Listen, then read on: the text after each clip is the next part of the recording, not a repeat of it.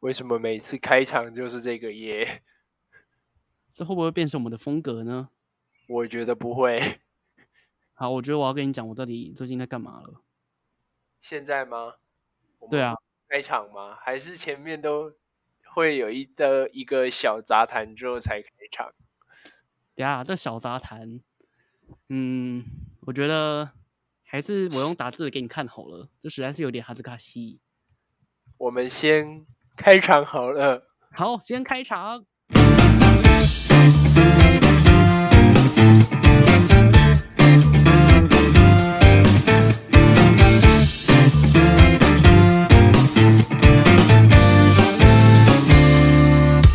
欢迎回到石匠的告解室，我是石匠，我是祭司。好，今天你又要跟我聊什么呢？其实我今天没有想任何主题，真的假的？那我讲一下我刚刚在做什么事情好了。在跟石头不对，在跟石头没错，在在跟石头哎，不是。好了，反正就是呃，我们呃就讲这个。研究生就叫他石头好了。那石头其实他最近在做他的呃研究的类似像是第四章的实验的部分。那他要办一个类似线上工作坊的东西。那他主要要做的是一个居家照护服务的这个 app 的设计。然后我我家的外公最近刚过世嘛，对。那我们我们最近这个呃外公刚过世，然后其实我们也有请到居家服务的这个需求。那后来就是呃，你先往后一点点，你你你的距离往后一点点，距离往后一点点，这样哦好一点，好继续。所以我刚才讲话都是爆音的状态，有一点有点过过爆音。哦不。哦，啊，反正这一集就是很随性的聊一些奇怪的东西。对，好，反正就是呃，我外公最近刚过世嘛，那他是癌症过世的，那我们也有居家照护的需求。那我就想说，既然既然他的故事能够造福。就是未来的居家服务的人的话，未来有人需要这样子的服务的话，那是不是有人可以真的可以针对这项服务去做更深入的研究？那刚好石头就是在做这方面的研究，我就想说，既然呃能够把这一份爱传承下去，就是这个我外公的这一份呃感情感呐，就传承下去，就是希望有更多人能够受惠。那我就想说，哎，找石头合作去，呃，探讨就是最近这种居家服务的媒合的一些问题，然后去协助他找到就是，呃，这个居家服务的产品的痛点。这样，突然想到一件事情，其实我好像没有跟你，我好像没有跟你讲我爸在做什么职业，对不对？你爸？你爸好像，我记得你好像你说过，你爸好像是在做医疗器材的，对。然后那个居家照顾也是我们的业务之一，其中一个业务之一嘛。对，其中一个业务之一。酷哎！但不知道都不知道。对啊，没有没有，但但不知道能够帮到什么忙，或是能够怎么样去让两边资讯流通。因为我爸其实是一个不太。不太会讲话的人，然后他也不太愿意跟不熟的人讲话。嗯，就对。但我觉得可能如果我爸的个性再好一点的话，我应该可以帮助你帮助忙。呃，应该是这样啦，就是这件事情其实已经算是一个过去式了，因为呃，我的外公已经去修行了，他也不再痛苦了。所以呃，我的想法是，就是像这样子。的居家服务呢，是不是可以有在更精进，或者是说在我们在家属在收集资讯的时候，能够呃更加的方便？因为其实现在我们在找这种居家资讯居家服务的资讯啊，我们第一个想法一定是先 Google 嘛。可是 Google 出来的东西，它的资料非常非常零散，那我们没有办法说一下子就可以把所有的资讯通通统合在一起。嗯，对，那这时候就变成说我这里的资讯片面的收集一下，那里的资讯片面的收集一下，那到最后就是你如果说没有一个很清晰的脑袋逻辑的话，你整个找的资料的状态会乱成一团。所以这个再是说，呃，其实有蛮多的。家庭会需要这样子的服务嘛？毕竟癌症这种疾病是几乎是现在人类文明病的其中一种。那呃，不得不说，就是像现在很多的 App 的网站啊，或者是政府公告的这个资料，那它政府公告这个资料是算是蛮长篇大论的。那其实对于普通的民众而言，这些长篇大论并不是那么好去读懂它。所以我们就会需要一个类似像 App 或是响一站式的响应网站，去协助我们更快的去理解居家照护的资讯。那我也知道说，就是像这种居家照护的资讯，它呃居家照护或是看护的这个服务，它会去跟医院签约嘛？那他签约完之后，可能这个医院就会推荐这个居家的。呃，他他会推荐这个看护给你嘛？可是说实在，以目前的状况来讲，其实是供不应求的，就是需求是非常多。包括我我的朋友，他今天早上就在现实动态里面说要找看护。对，那这种突发性想要找看护的状态是不断的在发生啦。确实，因为很多人就是。呃，你刚刚讲到癌症已经算是一种瘟疫病了，变成说它，呃，怎么讲？你需要，呃，这个社会对于癌症看护，就是有人要看护癌症病患的这样子的需求，可能会临时突然增加的几率变得高，就每天突发的人数会变得高一点，所以这个需求紧急需求就会变多一点。那要如何让这些紧急需需求的家人们？能够在那个当下的几天之内，然后尽快的做出一些处置以及反应，那就会必须仰赖你们所目目前正在目标做的这个一站式的网页，然后去做帮忙。石头正在努力的一个，哎，你靠近目标啦，算是算是石头正在努力的一个目标啦。对，他就是算是他的硕士论文这样。哦，了解。那我觉得这蛮，我觉得这蛮重要的哎。对啊，就是作为一个文明文明病的部分，因为这个东西确实是，呃，一直以来都是只有政府在推广，然后在那个人力资源那边，就是看户外劳这边，其实我我我自己这么长期在看，也没有看到任何的，嗯，没有看到任何的进步吧。嗯，就是。也不能说完全没有进步，但就是在一些广告啊，在一些说明资讯上面啊，嗯，就是我我应该有比其他人更多的机会去看一些相关的资料，对，因为有时候会去我爸那边帮他用电脑去输入一些那个工作上的资料什么的，但我也觉得那个东西非常麻烦，然后也觉得不容易阅读，所以我觉得可能对需要像我们这样子的石匠们去协助大家完成。那这一部分也是一个，呃，有点像是还没有人去开发的一个产品市场。那要怎么样去对这个一站式的网页进行产品开发或设计，就会是呃你的石头学妹所面临的不是不是是石头同学同学同届，他是同届哦同届。嗯哦了解。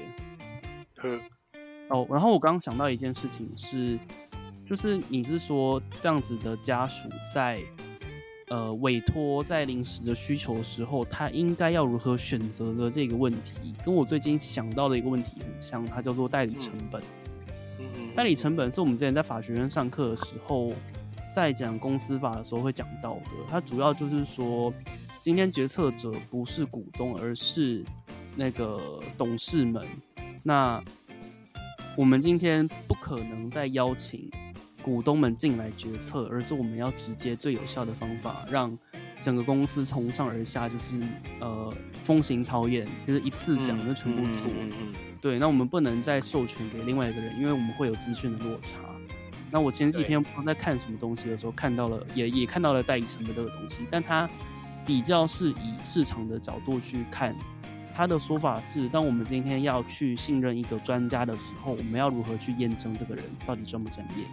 嗯嗯嗯，这个人如果不专业，这是一个问题诶。到底要怎么去验证一个人到底专不专业的这件事情，其实很难诶。包括对我觉得超难的，就是觉得尤其以像是以占星来讲，它其实算是某种程度的一种。我要说它是信仰产业吗？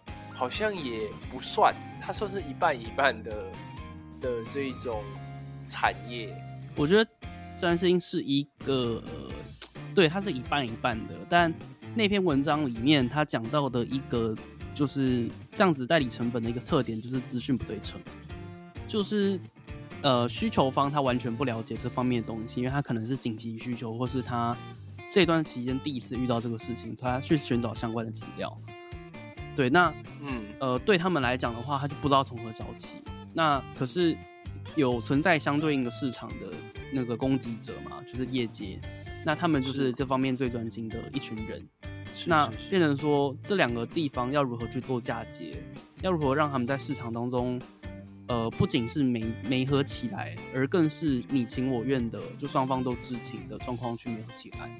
那这样子的状况其实发生在各个产业当中。可是，呃，有一些比较成熟领域的产业，那他们的中间可能会有更多的教育大众的呃一些衍生产业，比方说像是法律好了，就会有法律白话文运动这样子的东西，或者是民众可以去法院做免费咨询。那都是一个可以让代理成本降低的方法，就是我们在委托律师的时候，我们不会呃毫无方向的，我们至少还是有一个公家部门可以提供我们咨询，让我们在去找专业的律师之前，能够有一个方向去想说，哎，我要找的是哪一方面的律师，哪一方面专长的这个诉讼代理人。对，但如果像是算命老师这样子的职业的话，我觉得其实是比较困难的，因为。因为替身使者是会会互相吸引的，可是如果你不是替身使者的话，你其实很难去很难去认识到相关的人。对，所以当你今天周边都没有相关的人的话，你变成真的只能去路上找算命馆，或者说网络上听信谣言，然后去选择一个看起来名气很大，然后流量很多的人去选择他做咨询。那要不然就是可能开始嘴糖样没有没有嘴他。要不然就你可能真的是要去找那些就是，呃，那种六七十年的那种，可能六七十岁的老阿伯、老阿老阿妈之类的。嗯嗯嗯嗯嗯。对，那或者说去公庙里面去寻求推荐，或是寻求人脉。对，这样子我不会说他这样子的风险比较高，但是我觉得他的风险可能不亚于我们自己在路上随便找一个算命老师，或是。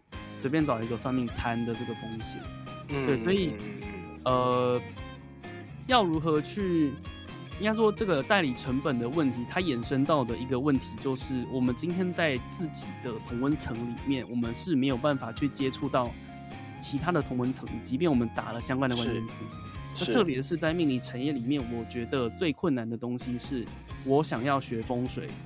的这件事情，就是我我真的很想学风水，可是我目前没有看到一个，呃，就是虽然 Google 上面检索就是呃风水老师教学这样子东西，那会跑出会会跑出很多人，是，可是我不知道怎么选，就是因为我对于风水真的是完全一窍不通，那对中式命更是呃没有什没有什么那个门路，那当然有认识中式命理的朋友，可是。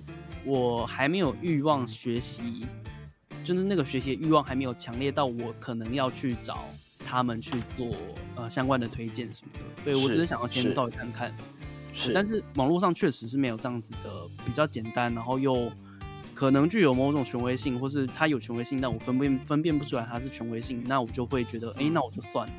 等真的机缘来的时候再做好了。那以上要讲的东西就是，呃，代理成本它背后隐藏的是我们对于，呃，要么是人脉之间连接不够，那要么是，呃，我们的那个世界真的是差太多了，那导致说我们必须会要有那么一次需求的机会，在那一次里面去付钱，相信一个我完全不太相信，但他有一个门面的人，对，这是我自己，还有我最近思思考到的一个问题。嗯好，那其实这样子的，为什么我们说法律，就是法律的这种诉讼代理人，我们称为律师嘛？那比如说行政文件的代理人，我们称什么代书嘛？就是什么土地代书啊、行政代书等等的东东西。那呃，我以专利的角角度就是。专利工程师跟专利师嘛，就是我们算是专利的这种技术代理人。好，那哎，你知道专利师是可以进法院？我知道他在专利案件当中是专利诉讼代理人。对对对对，很酷哦！他的法袍好像是什么黄色的，我不知道，但超超超帅，超超可爱，有给他一个诉讼地位。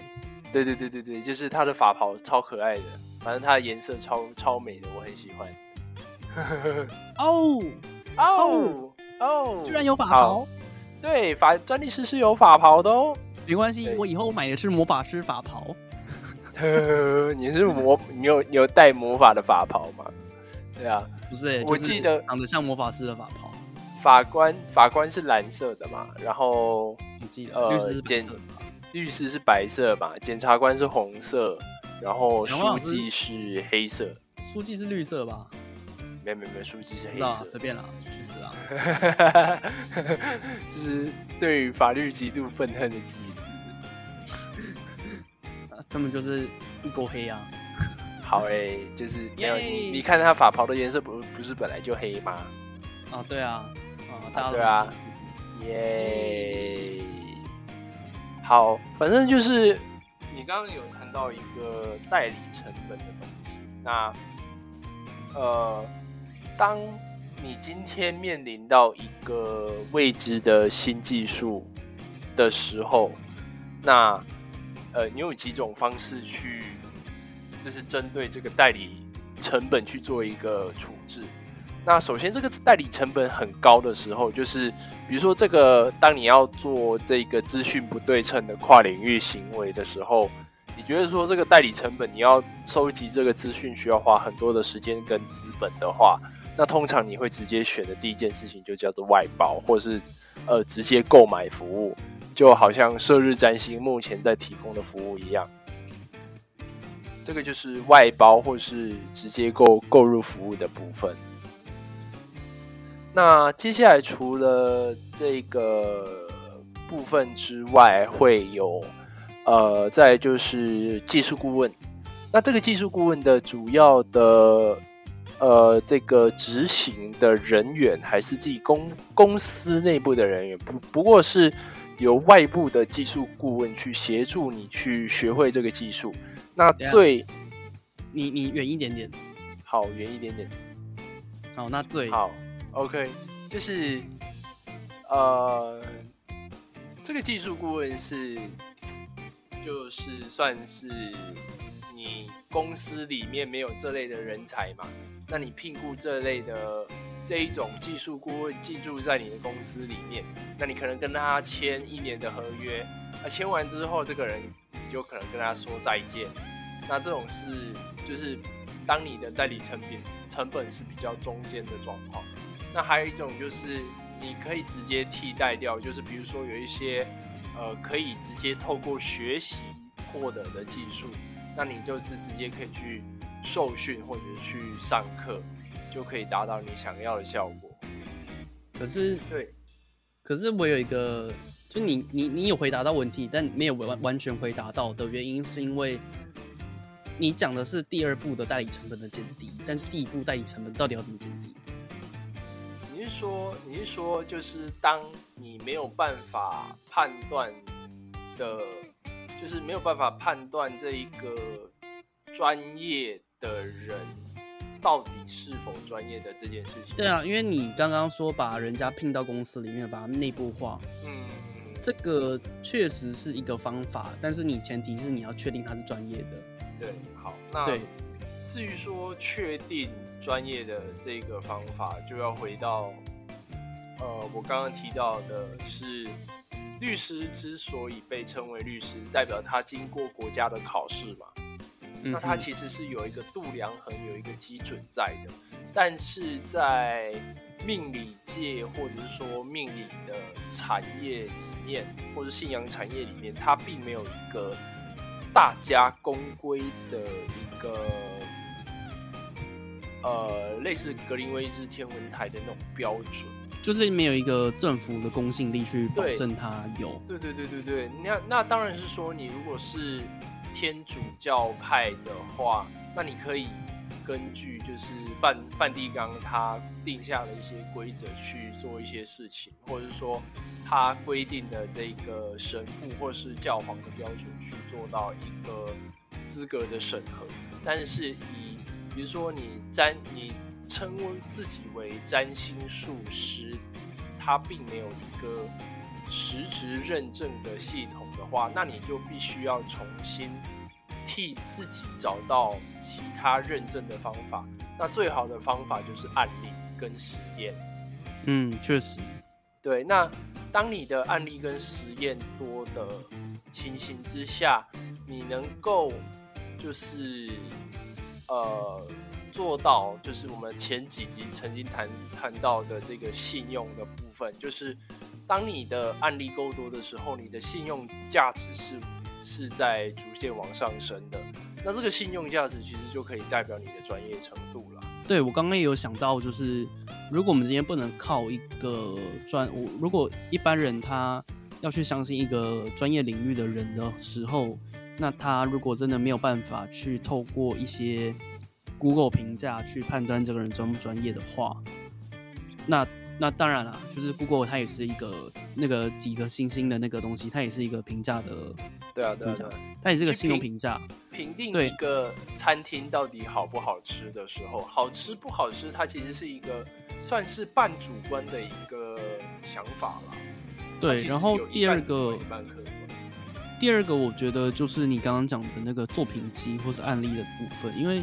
其实像嗯设计师啊，然后这种客制化的服务的专业领域人才，那他其实都是一个呃他的案例其实对对对对，他比较难以程度的人，没错没错，就像我之前请过一个健身教练一样，呃那个大概是两三年前请的吧，但他那时候跟我差不多大，就他还很菜，然后看他的身材就觉得哎。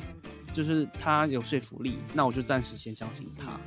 然后他收费，其实在我后来请了其他教练之后，发现他给的跟他的收费其实是相对有点贵的。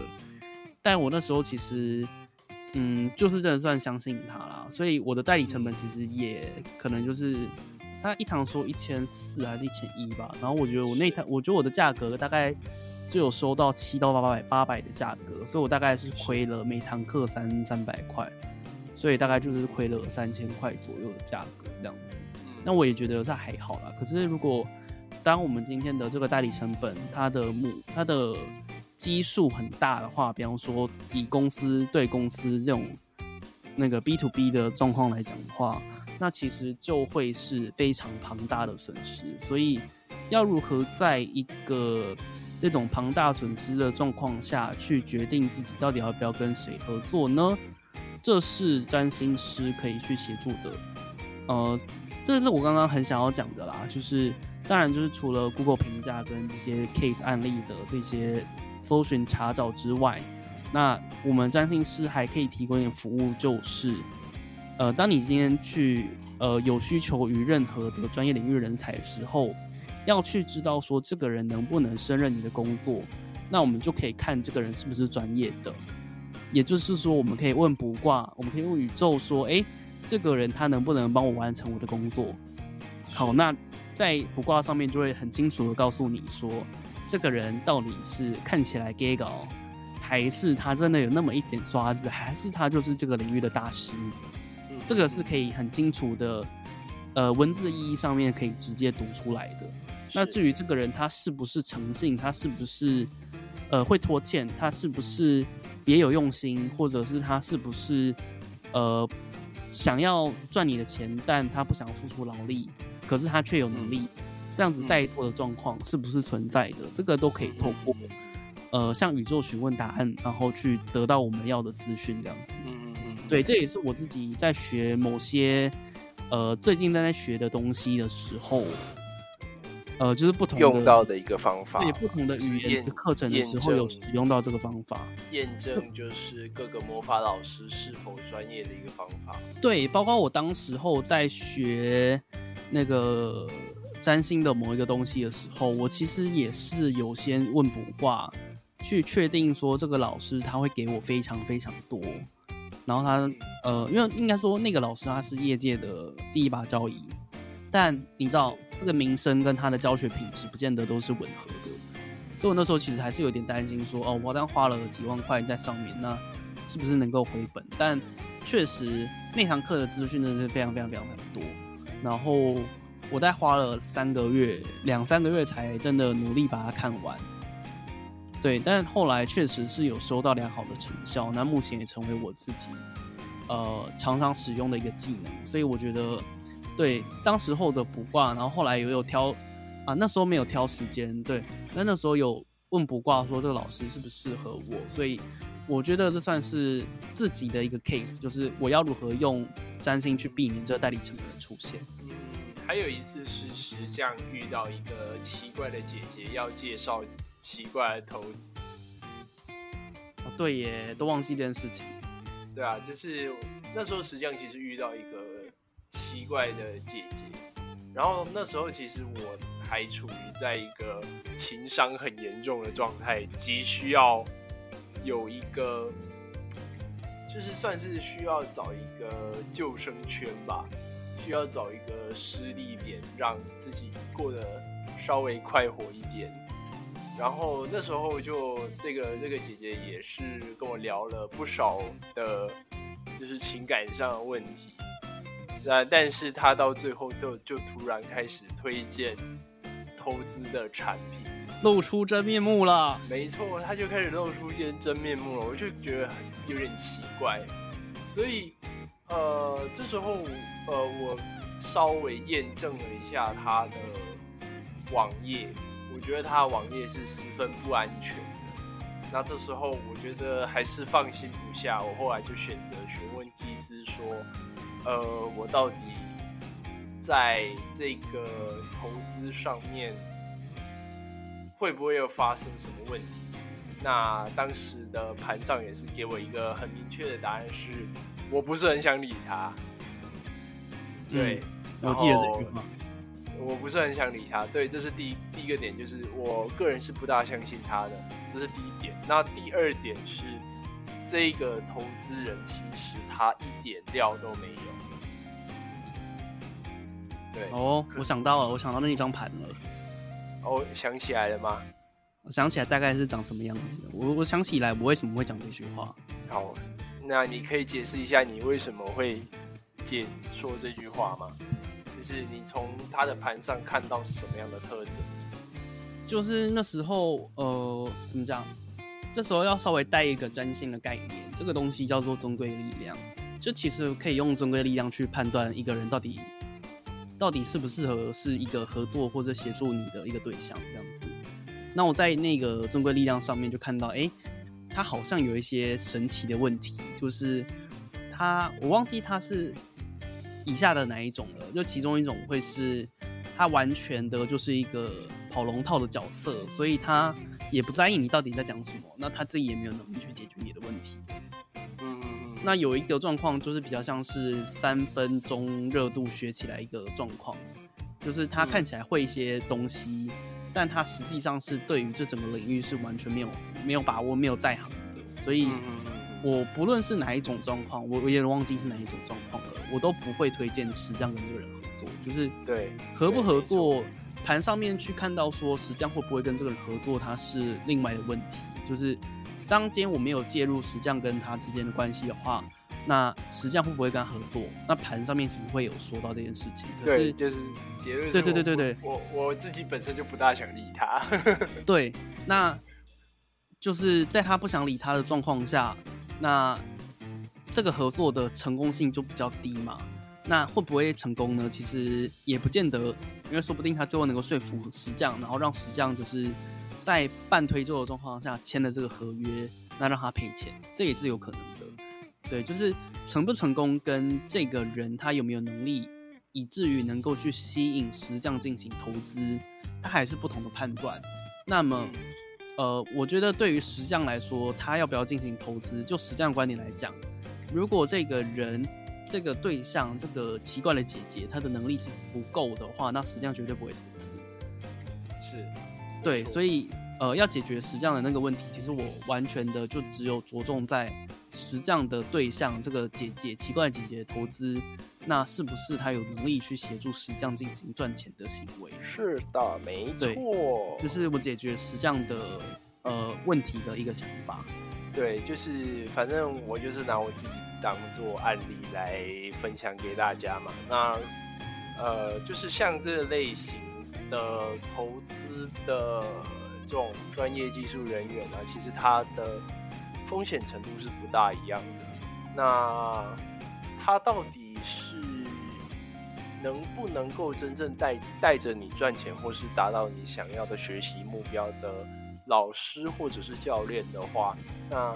你可以透过就是射日占星的这一个呃服务去比对一下，就是你在这个情形之下选择这一个老师是不是有这么好的效益的？那如果有的话，那就是哎，你就可以更放心的去选择这一个服务。那通常会有这样子的疑问的话，大概就是其实。呃，他算是一个第一个警戒啦，就是你对于说这个人有疑心，但是另外一个状况是，他其实是一个跨领域的技术，你不知道该如何进入。也许这个人在跨领域是大师，但是你在你自己的领域里面是不知道的话，不确定的话，那就是真的是可以使用呃这个服务啦。对哦，我想到一件事情，这个是什么服务啊？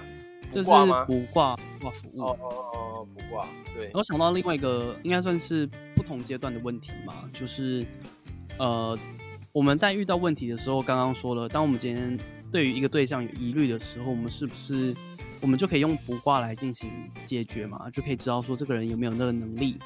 那我们今天如果在呃，我们今天完全如果没有悬念对于这个对象的话，就是这个对象他真的是大家公认大师，然后可能国际知名的什么之类的。好，那我们今天要跟他合作了。那因为这个人也许他可能是一个呃出包率很高的，或者说他可能最近正在经历一些官司什么之类的，那造成他自己的生活变得很跌宕、很动荡。那我们今天要跟他合作的状况之下。我们是不是能够确保我们的合作是稳定进行的呢？这时候我们会有两个状况可以去解决它，那也是基于射日宇宙的这个宇宙观，然后来进行解决。那第一个方法一样是使用卜卦。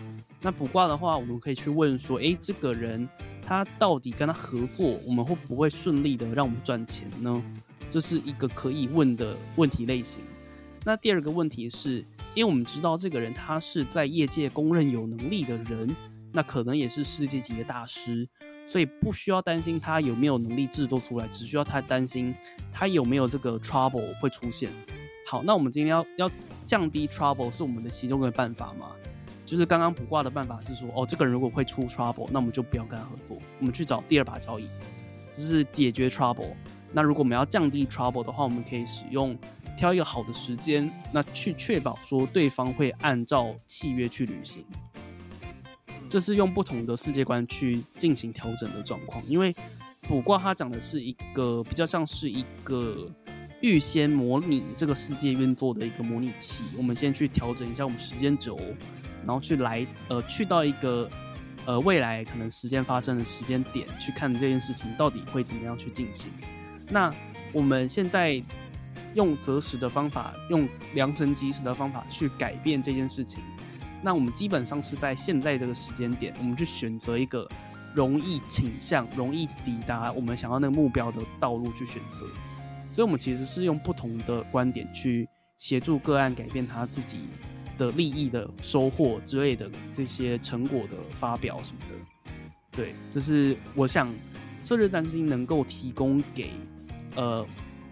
提供不同而且多元的命理种类的工具，给予我们正在迷茫的客人们，给给我们的观众朋友们。对我想要，这是这是希腊化时期以及中世纪时期的占星留下来，我觉得最重要在现代社会当中的瑰宝吧。我觉得，嗯这是算是宇宙给予人们的一个礼物啦。对啊，好棒哦。哎，我刚刚其实有想到一个东西啊，又想到了，就是另外东西可以聊的是那个，我之前不是前几天有寄那个雪球饼给你吗？对，我还没有去领。啊，好吧，那我真的觉得它，因为它大概是一个五十元大小，然后它的直径是，我记得是六公分嘛，我量一下，六公分太大了吧？直径是三三公分，然后它的高度是。高度是公分吧，大概两公分多一点点点，一点二之类的。对啊，挺扁的。然后它是三颗一起卖，然后它的赏味期限大概是两周左右的部分。是，对。然后它里面有放一个潮那个防潮的东西，然后对对，然后抗氧化剂吧，那个抗氧化剂，对，对，这样子三颗卖三十五块。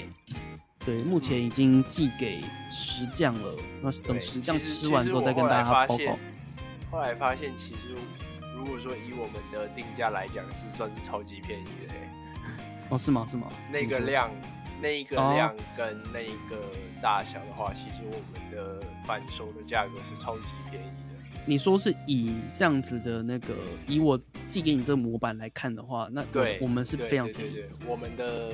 是非常实惠的哦，对，确实啊，确实啊，大家可以期待一下。因为我们是几颗卖几元啊？我们嘛，我后来有调整，就是我们大概有到十二颗左右，然后会卖两百。嗯，因为我们的重量一定比他们重。对对，而且我们做的比较大颗，就是。你你我你刚刚是三公分乘以一嘛？那我们大概是三公分乘以二。它一颗是七克。你是说你寄过来的这个吗？一颗是？对对对，它一颗它重量一颗是七克。对啊，我们那时候呃，它的大小大概跟一颗松露一样。我不知道你有没有吃过那个 Costco 的那个松露巧克力？有，我有吃过那个。对，那它的大小大概就是跟那个 Costco 的松。对啊，其实相对便宜啦。我觉得其实，在那个包装上，如果应该说，如果我们真的对于我们的产品这么实惠、实惠的部分这么有有有信心的话，其实我在想啦，说不定可以就是让包装变得华丽一点点。是啊，就是虽然可能会爆预算，可能但是也许我们做那个什么圣诞礼盒，就是把它做的好看一点。那因为圣诞节的时候，其实大家都会手手软嘛。就是会想说，哎，买一个东西给买个东西给男朋友、女朋友或是一些亲戚长辈们什么之类的。我们把 I wish you a good luck 实体化了。对，然后那时候就可以去一个更扩加，对对对，更扩及在整个中年人或者是长长辈们的市场里面。嗯嗯，就是我觉得，嗯，我觉得用这些华丽的包装是能够买动长辈们。没错那其实我们的宗旨还是一样，我们希望说可以，呃，就是我们真正的透过这些择时的，呃，这个力量呢，那让大家可以在好一个好的时间做出好的决策，那让这个宇宙在处处在一个正向的循环。哎，其实我我也真的是这样子觉得，会越来越好，就是。怎么讲？就是其实我个人啦，做占星这件事情，它是我的兴趣，但它同时也是我职业嘛。那为什么它会变成我的职业呢？其实是因为，因为我不会做其他事情啊，然后占星就是我特别拿手专长和专业项目，所以当我今天要在这个弱肉强食的时代下生存下去，我必须就以这个为职业进行收费。所以要说我收费的原因，其实是为了赚钱，其实好像也不太对。那某一部分是对的，因为我必须生存。那另外一部分，我还是真的觉得说有这个呃使命感吗？就是想要让能够接触到我们品牌，或是能能够接触到我以及我的宇宙的人都能够有一个提升他们宇宙维度更好的一个机会。或者讲的更简单一点，就是希望能够把这个取之于社会、用之于社会的这个观念，然后真的实践，然后到身边周遭，或是说我服务过的这些客人身上。嗯嗯，对对，因为我觉得其实生不带来，死不带去嘛，所以钱其实好像就还好。可是如果说我们今天能够改变一个人的，呃，协助这个人去呃导上一个更好的命运的话，那也许我们。就算是一个能够让自己价值永存在这个社会上的一个方法。嗯嗯嗯嗯嗯嗯，对。那呃，就是当当你自己没有办法去真正的去开发出这些东西的时候，就是祭司就会是需要石匠们的帮助啦。那就是我就是会逐渐去开辟，依依照他的能能力，能够开辟出各式各样的不一样的商品线。对，嗯，那未来还会有更多的，包括说，呃，符文的首饰的商品，那呃，甚至是未来还会有更多的饼干系列，就是大家都可以期待一下。哎，我其实蛮期待那个，呃，我们做那个马马马马德莲吗？就是一个贝壳形状的那个东西。那个是。就是那个好像是法式的饼干哦，我知道那个东西，就是长得像贝壳的那个种哦，我知道，可是我忘记那个叫什么名字了。我记得叫马德莲，因为它长得跟它的名字跟玛丽莲莲梦露真的很像，然后每次都会记成玛丽莲梦露，所以应该是马德莲才对，是吧？我怎么记得好像不是，好像叫可丽露吧？没有没有没有没有没有，我讲的是马德莲，马德莲。可丽露很难，因为我姐我姐会做可丽露，那个那个定价如果没有超过一百，其实我们这样子配送其实是非常非常不划算。真的是马德莲蛋糕哎。对啊对啊，马德莲就是，我觉得它那网络上有人说做法蛮简单的，然后它的呃就是又耐吃，然后路易莎有卖，所以基本上我们的竞争对手会是路易莎。嗯嗯嗯嗯嗯。对，只要比路易莎便宜，或是比它做的更好看，那我觉得基本上，我觉得马德莲的市场其实也是也是存在的。但其实我们是有做出产品特色的，就是我觉得这个东西不只是食品，它也是代表着一个祝福啦。就是对啊，它里面是有附一个时间的嘛。对，那其实我觉得重点是在那个时间。然后你在享用着甜点的时候，你就可以规划说你这个时间到底可以拿来做什么。没错，这也是我觉得我们可以透过一个呃甜点这样子的载体或媒介，然后让人家去重新或者说更加慎重的对于自己能够改变自己命运，或是能够让自己有不同的心情的一些事件，然后去进行一个更慎重的决定的体会。是的，没错，就是你可以用，呃，购买一个甜品的这个价格，就可以享受到一个择食的这一个服务。对，那就是，因为其实对我来说，就是我其实蛮常会处于一个，我觉得我遇到一个人生重要决定的时刻。那也许那个时间是很长的，也许是很短的。那在一些比较长期的这样子的重要时刻里面，其实我觉得有一个。甜点就是透过一个吃甜点的仪式，然后我们去呃深刻的反省自己到底现在正在做什么东西，或者说，嗯，当我们今天有一个呃甜点它提供了好的时间的话，那也许它真的会协助我在我做决定的时候的那些呃轻重缓急啊，或者是说，嗯，也许我正好就用到了这样子的时间，那去协助我在做事情上面更加顺利，或是更有成果。对，那也因此就是我自己。呃，跟石匠讨论之后，会觉得说，那我们至少要提供提供四种以上的时间，至少四种的时间给，嗯，呃，分散在不同的口味里面，给大家去进行呃购买。嗯，对，我觉得这样子它比较能够，呃，它不仅是能够帮助到大家，呃，在工商社会当中的发展，那它同时也是一个让大家的步调缓下来的一个过程。那对于射日占星，它也是一个。呃，用小钱的支持吧，我觉得就是因为其实我觉得，呃，不管是我们在发那个脸书上的贴文也好，或者说是做相关的 podcast 或是发文，IG 发文什么之类的，它其实有一定的成本存在。可是，对那个成本，它毕竟它也是需要心理的。所以我觉得，如果我们有这样子的一个机会能够提供给大家的话，那我们能够。借此去获得一些继续燃烧生命下去的动力，对双方都是，对啊，都是对这双方都是蛮好的结果。对啊，对啊，对啊。好，今天实际上比较疲劳一点，我们今天路短一点。好，我觉得大家应该听得到，大家应该听得出来，实际上今天颇累。对啊，因为其实，在就是在录的过程当中。的前一个，就是我们在录的这个过程的前一段，就是我们讲的第一段的长照，就是我今天做的事情的时候，我大概已经录了三个小时了。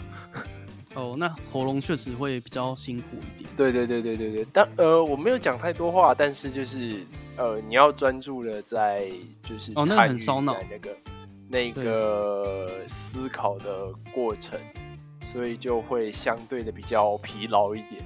对，其实跟技师在讨论所有的产品线的时候，都会是呈现脑度高速运转的一个状态，所以这个 都会是一个蛮累的一个呃过程啦。那呃，如果说大家愿意购买就是这个饼干的话，那真的是对于实际上是一个莫大的支持。